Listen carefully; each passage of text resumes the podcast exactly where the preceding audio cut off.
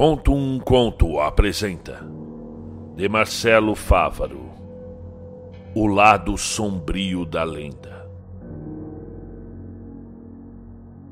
Há um tênue limite entre o misterioso e o anormal. Existem os que defendam que o mistério se extingue quando é revelado, podendo tornar-se sobrenatural ou simplesmente vulgar dadas as circunstâncias. O anormal incendeia todo o ambiente da mais pura falta de lógica, podendo desenhar situações sombrias e inquietantes.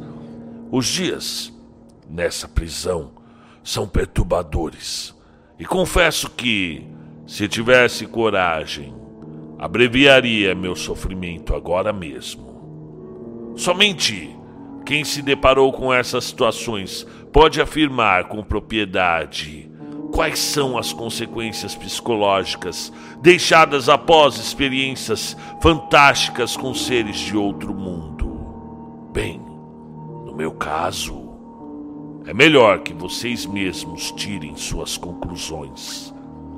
Hoje em dia ele é uma figura festejada. Em nosso folclore tem até dia no calendário. Mas, para os milhares que, assim como eu, vieram de outras épocas e foram criados na roça, a situação é bem diferente. Era comum ouvirmos as mais diversas histórias sobre ele nas noites em serestas, em volta da fogueira, com a família quando o padrinho Nhô Eleutério vinha de suas terras trazer mandioca mansa, milho branco para fazer canjica, couve, coração de boi, manga, espada, jabuticaba, uva, melote para fazer vinho, enfim, tudo o que havia em seu sítio, mas que não plantávamos aqui. Em nossa roça era comum dar mamão, banana, goiaba vermelha, cenoura, quiabo, abóbora, além, claro, das hortaliças, como espinafre, hortelã, coentro, salsa. Mas a grande plantação de meu pai era mesmo o canavial. Com a crise do petróleo de 1973 e o programa de incentivo ao álcool, bem, nossa família investiu tudo na produção da cana-de-açúcar. Mas, ainda que o avô de meu pai, bem, bem que ele dizia, assim como outros antigos diziam também, ele alertou-me. Rapaz, já avisei o Geraldo, mas ele não deu ouvido. Esse tipo de plantação aqui, nessas bandas, não dá certo, disse meu bisavô, enquanto enrolava um naco de fumo com uma palha seca. Canavial é chamativo pro matita. Essas coisas não existem, meu velho. Qual o quê? Pois plante e verá, disse o senhor, levantando-se com dificuldades. As histórias que ouvíamos sobre o Saci eram bem heterogêneas e muitas beiravam até a inocência. Nhô Bento Ferreira contava que o negrinho era um ser brincalhão, que não tivesse medo, pois apenas gostava de esconder ferramentas, trocar as sementes, o sal pelo açúcar, irritar os animais fazendo-lhe tranças no, na crina do cavalo, coisas do tipo. Já meu bisavô se irritava quando alguém, em uma das noites frias em volta da fogueira, puxava alguma história do Sassurá. O velho dava uma grande baforada em seu cachimbo, demonstrando insatisfação. Pegava o seu chapéu e ia dormir. De todos os contadores de histórias e causos desse interior gigante sem fim, era do compadre Bismarck que eu tinha mais medo em minha meninice. Bismarck tinha um olhar diferente, meio que de lado, puxando a alma da gente. Parecia Sabe, sempre desconfiado, pronto para qualquer adversidade e nunca, nunca sentava em banco. Quando vinha para alguma seresta em volta do fogo, ficava acocorado como um índio, pronto para o bote.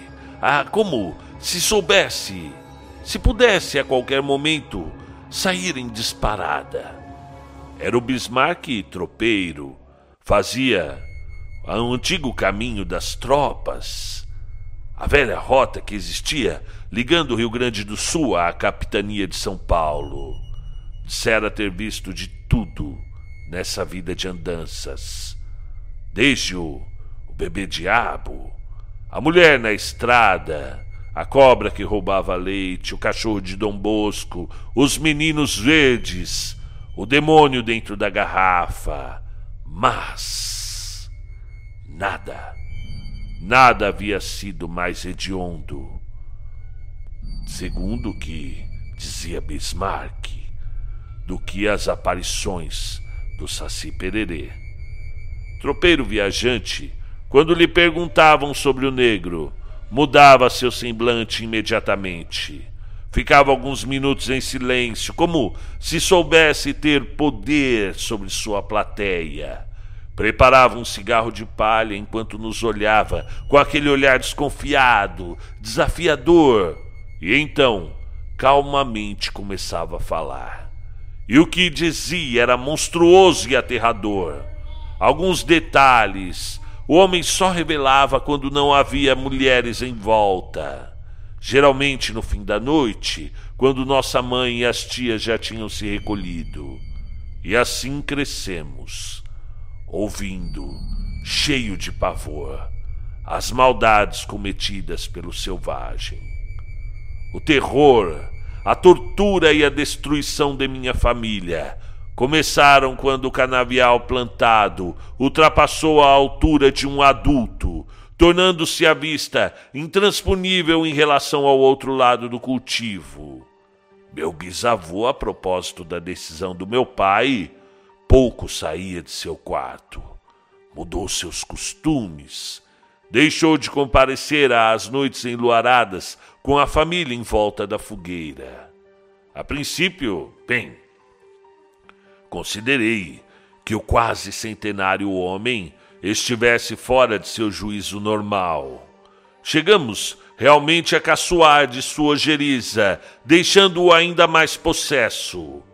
Quem mais zombeteou meu bisavô foi o seu Geraldo José Pereira, meu pai. Chegou um dia a voltar gritando do canavial, afirmando ter visto o Pererê na mata. Seu avô, meu bisa, tremeu de ansiedade. Somente quando o velho foi buscar o bacamarte para ir atrás da entidade é que meu pai revelou a brincadeira. E riu, riu até não poder mais, chegando a rolar no chão diante do ancião humilhado. Tome cuidado, Zé. Tome cuidado, disse meu bisavô, entrando para casa. Você ainda pode morrer assim rindo. De fato, a partir de então, algumas anormalidades começaram a ser observadas. Em uma manhã de agosto, se bem me lembro, meu pai cuspiu todo o café que havia virado de um gole. Imediatamente saiu gritando pelo terraço. Quem foi o filho de uma égua que trocou o sal pelo açúcar do café? Chegou a acusar meu avô que sequer havia saído da cama àquelas horas. Quer troçar comigo, velho? Pois agora eu quem quero me encontrar com esse maldito. O senhor já não o viu? Pois mande, mande ele tirar as contas com Geraldo José Pereira. Certa vez, o Galdino, o nosso cavalo, sumiu. Ficou o dia inteiro desaparecido. Não estava na pinguela, nem próximo ao poço, tampouco na estrada. Ficamos bastante preocupados. Haja visto que nosso animal nunca tivera a mania de tentar fugir. Era calmo como uma manhã de sol. Ao final da tarde, enxergamos sua silhueta vindo lá do fim da estrada em disparada total. Eu corri para abrir o portão. Voltamos todos à frente da enorme varanda que circundava nossa casa para recepcioná-lo. Qual não foi nosso pavor? Quando, em frente a todos, observamos um cavalo em total esgotamento de suas forças chegar até a frente de meu pai, lançar-lhe um olhar desesperador, para logo logo em seguida desabar mortalmente. Meu Severiano, que por um acaso passara o dia em nossa morada, entendedor de cavalos que era, examinou o bicho. Esse pingo morreu de cansaço?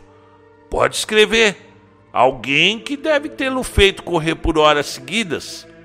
Meu bisavô apenas balançou a cabeça do alto da varanda, apagou o seu cigarro de palha e desapareceu para dentro de seu quarto. Foi mais ou menos por essas épocas que meu pai começou a ficar estranho. A sua intemperança foi tornando-o irritadiço. Ele que sempre adorava sua criação, agora agia com indiferença às nossas crias permanecia a maior parte do tempo no canavial, ora pitando, ora apenas matutando. Deixamos de ver meu pai. Apenas saía de lá para dormir, apesar que, lembrando-me bem, houve noites em que ele simplesmente não apareceu, e quando vinha, mantinha sua fronte enrugada, como que preocupado sabe, sentindo uma angústia lhe tirar a alma. Pouco comia e então, diante de suas mudanças, foi emagrecendo. Sua face ficou ossuda, os olhos fundos e a boca cheia de rachadura nos lábios. Passou a andar com sua carabina, coisa que não era de seu costume. Parecia procurar algo. Espero que todos entendam. Eu era muito jovem. Nasciam os primeiros pelos em meu rosto, já queimado de sol, evidente. Mas nossa vida, apesar de simples, era digna e muito satisfatória. Até aquele dia, aos meus doze anos, quando, no meio da tarde, ouviu-se um tiro vindo do canavial. Assustei-me diante da quebra momentânea da paz naquele ponto esquecido do mundo. Precipitei-me rapidamente pela plantação com um péssimo pressentimento diante do espírito da perversidade que rondava nossa casa.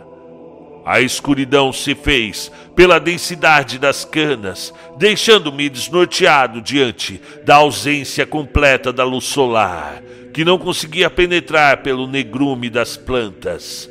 Finalmente ouvi gritos do meu velho pai. Gritos de total desespero. Gritos da lancinante dor que parecia sentir. Durante anos, perseguiram-me esses urros, os urros da tortura diabólica que ele sofreu. Finalmente consegui encontrar a clareira onde tudo aconteceu. E é inenarrável a cena que me esperava ali, no meio do canavial, deitado ao chão, com o corpo destruído pelos golpes, os golpes que levara. Jazia os restos de meu pobre pai, fatalmente golpeado, cheio de fortes hematomas, vitimado pela maldição funesta do ser monstruoso da plantação um ódio terrível tomou conta de minha existência quando o vi pela primeira vez. A entidade horrenda que liquidou meu amado genitor. Lá estava ele, impávido, equilibrando-se em seu único membro inferior, ostentando sua compleição física imponente, forte como um touro com a sua tez negra como a noite e dura como o mais espesso couro, sem pelos no corpo, demonstrando que a evolução humana devoraria ainda, demoraria muitos éons para chegar a este estado de plenitude e integridade. O seu olhar, negro e fosco como a treva, inteligente e astuto como uma onça, transmitia a maldade atroz. Maligno e abominável era o seu sorriso que, de lado segurava quase na ponta um mal cheiroso cachimbo aceso. O seu único pé era uma garra grotesca. As suas mãos eram gigantescas e potentes como uma máquina de moer carne. A vigorosa criatura permanecia parada me observando enquanto ria, produzindo em mim um assombro gigantesco segurava um pedaço de pau sujo de sangue do meu pai, e em sua cabeça o famigerado gorro que lhe concede poderes. A brutalidade de suas feições denotava profunda maldade, ridicularizando a minha dor. Imediatamente avancei sobre sua montanha de músculos, golpeando-o com toda a minha fúria e o seu escárnio aumentava, na medida em que meus golpes em nada o afetavam. Bem, quando enfim cansou de meus socos e chutes, lançou-me facilmente ao chão, fazendo-me cócegas. A princípio tentei me defender, mas logo fui perdendo a força, pois os risos que me foram provocados fizeram-me perder o fôlego. E então Logo a minha vista se esturvou e por um instante pensei que fosse morrer com a falta do ar. E realmente, o ser mitológico estava disposto a me sufocar quando, no meio da plantação, meu bisavô apareceu, pronto para enfrentar seu antigo desafeto. Sassura! Sarerê, siriri, trique, tapererê. Chegou a sua vez, disse o velho, desafiando a criatura. O saci sorriu. Resolveu demonstrar um pouco de seu poder, transformando-se em um redemoinho. Meu avô não pareceu impressionado com a feita do inimigo. Imediatamente lançou sobre ele uma grande peneira que vinha segurando escondido o simples objeto prendeu o ser das matas no mesmo instante, deixando-o à mercê de meu avô, que retirou uma garrafa de vidro da sacola e caiu sobre a peneira, guardando o saci dentro do recipiente. Filho do mal e da travessura, achou que ia me enganar. Não dessa vez, filhote do cão. Deu sorte com meu neto, homem teimoso, desconhecedor dos costumes, mas de mim não. Tapererê, siriri, trique. Vós mercê vai ficar agora aí quietinho nessa garrafa, pelo tempo que eu viver, disse meu avô, retirando o gorro da anomalia e fechando novamente a tampa com rapidez. O Saci passou a noite gritando, berrando e proferindo insultos e palavrões, enquanto a gente chorava nosso morto e preparava o velório de meu pai. Bem, as coisas na roça costumam ser diferentes. Há um respeito maior com esses acontecimentos. Portanto, vieram pessoas de todos os lugares para fazer as últimas homenagens ao meu bom e velho pai. A princípio, meu bisavô mandou derrubar todo o canavial. Eu queria mesmo era ter idade para sumir dali e nunca mais pisar numa roça. Entretanto, ainda ficaria naquelas terras, pelo menos até ganhar idade e vir morar na cidade grande. A vida seguiu Ganhei minha vida de forma simples e tentei esquecer a história da terrível morte de meu pai. Às vezes, sozinho no quarto alugado no centro da cidade. A sua imagem, todo machucado, me vinha à mente. Mas eu ainda tinha o conforto em saber que ele ficara preso. Aquele maldito ficava preso na garrafa de meu bisavô. Ficara. Segunda-feira, recebi um telefonema de minha cidade natal. Era minha tia em completo pesar, avisando-me que meu bisavô acabara de falecer enquanto dormia. Sete anos após o incidente. Sete anos. E em sua mão jazia a garrafa utilizada de moradia para o seu saci pererê, completamente vazia. O pânico tomou conta de mim já era difícil encontrar paz com ele preso. Imagine agora, sem saber ao certo seu paradeiro. Os dias que se seguiram tornaram-se sombrios. Comecei a ter medo de andar nas ruas. Senti que vinha sendo perseguido. Uma angústia antiga voltava a me acompanhar. Logo pedi demissão de meu serviço. Eh, teria ele poderes na cidade grande? longe do mato?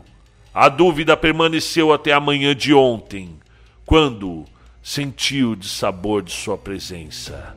Ao provar o gosto salgado do café que eu mesmo havia preparado, meus olhos escureceram diante do terrível ódio contra aquele monstro perseguidor. Era preciso voltar ao fatídico sítio de minha família. O meu espírito atormentado sequer percebeu as horas de estrada que separavam a cidade em que eu morava da roça onde vivi em minha infância. A fúria ensandecia os meus olhos, que permaneciam em chamas, quando, apavoradas, apavoradas, minhas tias me observaram derramando gasolina em todo o sítio Disseram que eu falava coisas sem sentido, emitindo risos diabólicos e chamando por ele a entidade, o Saci Pererê. Não queria me ver, pois estou aqui pronto para você, alma descarnada, aleijado das trevas. Tu levaste meu pai, pois venha me levar também. O que se seguiu foi a mais pura cena de horror presenciada. Tentaram me segurar sem sucesso, e todos puderam testemunhar o grande fogaréu que logo tomou conta de toda a nossa propriedade. Enquanto eu ria, ria porque sabia que ele estava lá, Ria vendo toda a plantação, assim como a casa que fora de meu bisavô arder dantescamente. E o incêndio nos circundou. E logo observei com tamanho horror o que eu tinha feito. As minhas pobres e velhas tias arderem junto com a nossa história. E no meio do fogo, Lá estava ele, o Saci, sendo consumido, ardendo por todo o inferno que eu mesmo atirei. E assim, pronto para morrer junto da lenda, eu desmaiei. Mas fui desperto somente no hospital e confesso que praguejei fortemente pelo fato de ser o único ser vivo a ser poupado da terrível tragédia que aconteceu com a minha família. E agora, em uma cela fria e escura, passo os meus dias e noites, atormentado por seus assovios monstruosos. Ouço ainda os risos de escárnio e o meu café vez ou outra, aparece salgado como a água do mar. Fim do conto.